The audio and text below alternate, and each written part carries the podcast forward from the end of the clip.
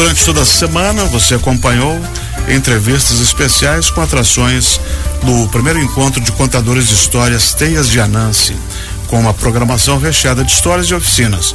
O encontro vai até domingo e para encerrar nosso especial, a gente conversa com Johanna Ciotti, que apresenta hoje a história Alinhavos, entre segredos e refúgios, às oito da noite, na Ajote. Johanna é contadora de histórias, produtora, escritora, dramaturga e radialista. Bom dia, Johanna. Tudo bom? Tudo ótimo. Bom seja bem-vinda à nossa rádio, seja bem-vinda a Joinville. Muito obrigada. Você veio da onde? Eu venho de Bragança Paulista, interior perto de São, São Paulo. Paulo. Mas, mas interior. Legal, que bom. Como é que está o espetáculo Alinhavos entre Segredos e Refúgios? Tudo prontinho para enfrentar o público tudo, hoje à noite? Tudo prontinho para fazer junto com ele, esperando o público ansioso. Sempre, né? Narração tem esse lugar que de bom. fazer junto. E quem é que foi você mesmo que que que concebeu, que escreveu, que fez o roteiro? É, é um conjunto de histórias, são histórias, é, histórias de família mal contadas e fabuladas, que estão alinhavadas aqui, em especial para o festival. E, e aí trazem um pouco de memória de família, com um pouco dessa. de estar com os pés no presente e olhar para isso, né? E tem história da vizinhança também? Olha, sempre tem, né? Sempre Porque tem, o né? que, que a gente fala da gente, a gente tá falando do outro, e às vezes fala do outro, tá falando é da gente. E você está muito tempo na contação de histórias. Essa é uma atividade que você já incorporou à sua carreira já há um tempinho? Olha, eu sou um pouco mutante. É? Te converso, confesso que eu, que eu já fiz muita coisa esquisita. Essa é só mais uma. E, então Mas a também... Sônia é especialista em trazer gente esquisita. É, é. então eu fiquei amiga Ela reuniu uma assim fauna e fez o, o, os contadores de história. Então, então. É, não faz muito tempo, não, perto dos, dos meus colegas que estão aí há décadas.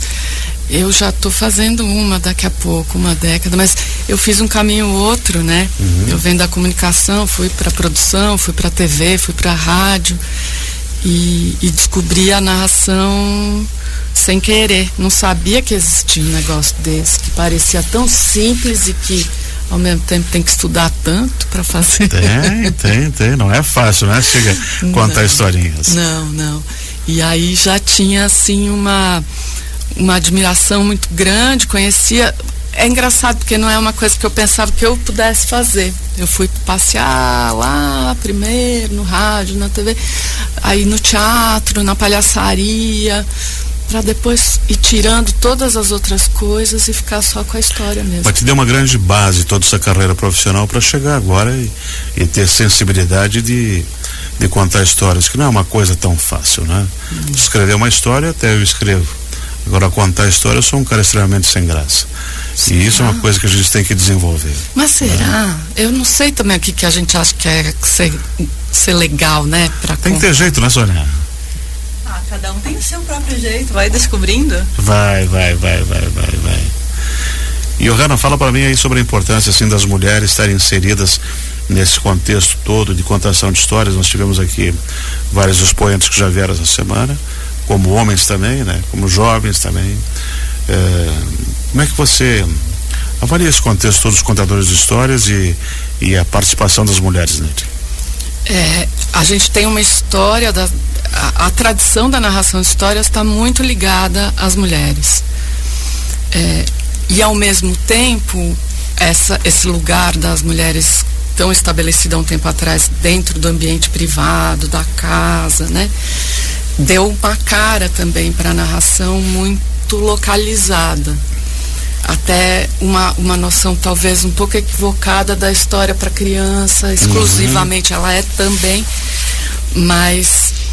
E, e, e, essa, essa, essa riqueza da tradição oral foi passando para a gente, principalmente pelas mulheres, né?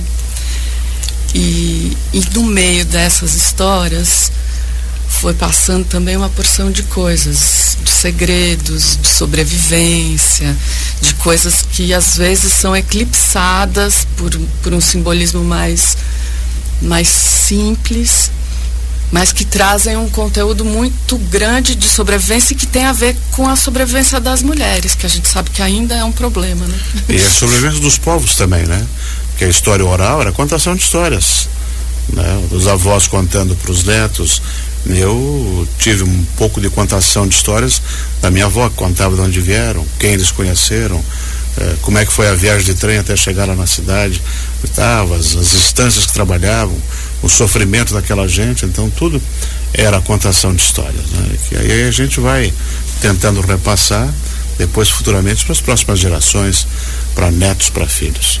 E como você falou, lá em casa, minha avó contava histórias, a minha mãe contava histórias, não só histórias infantis, algumas até aterrorizantes, que eu olhava embaixo da cama antes de dormir, né?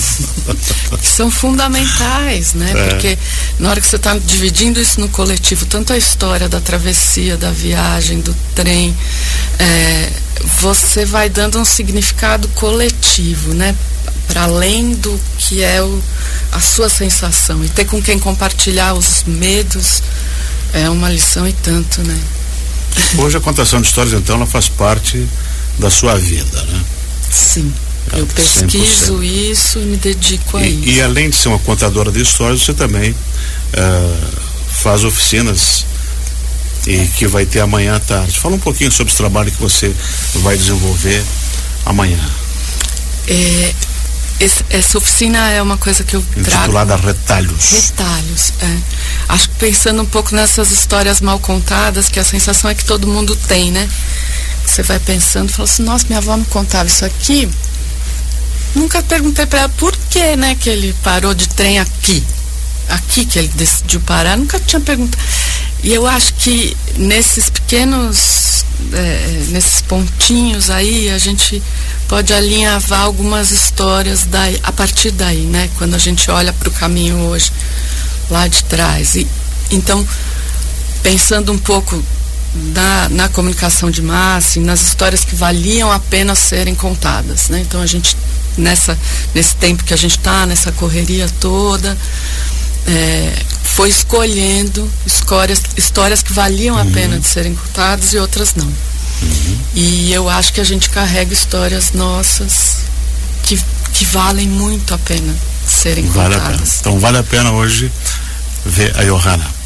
Com certeza. Espero que estejam todos lá. Você está tá presente nas plataformas digitais, nos, Johanna é... Ciotti, em todo canto você vai me achar. Não, não um é lá muito seu comum, trabalho, né? né? É, uhum. tem um site que é johannaciotti.com e nas redes tem Johanna Ciotti. Aí quem quer participar hoje à noite lá na, na Jote, alinhavos, entre segredos e refúgios, é só chegar um pouquinho antes, né, Sônia?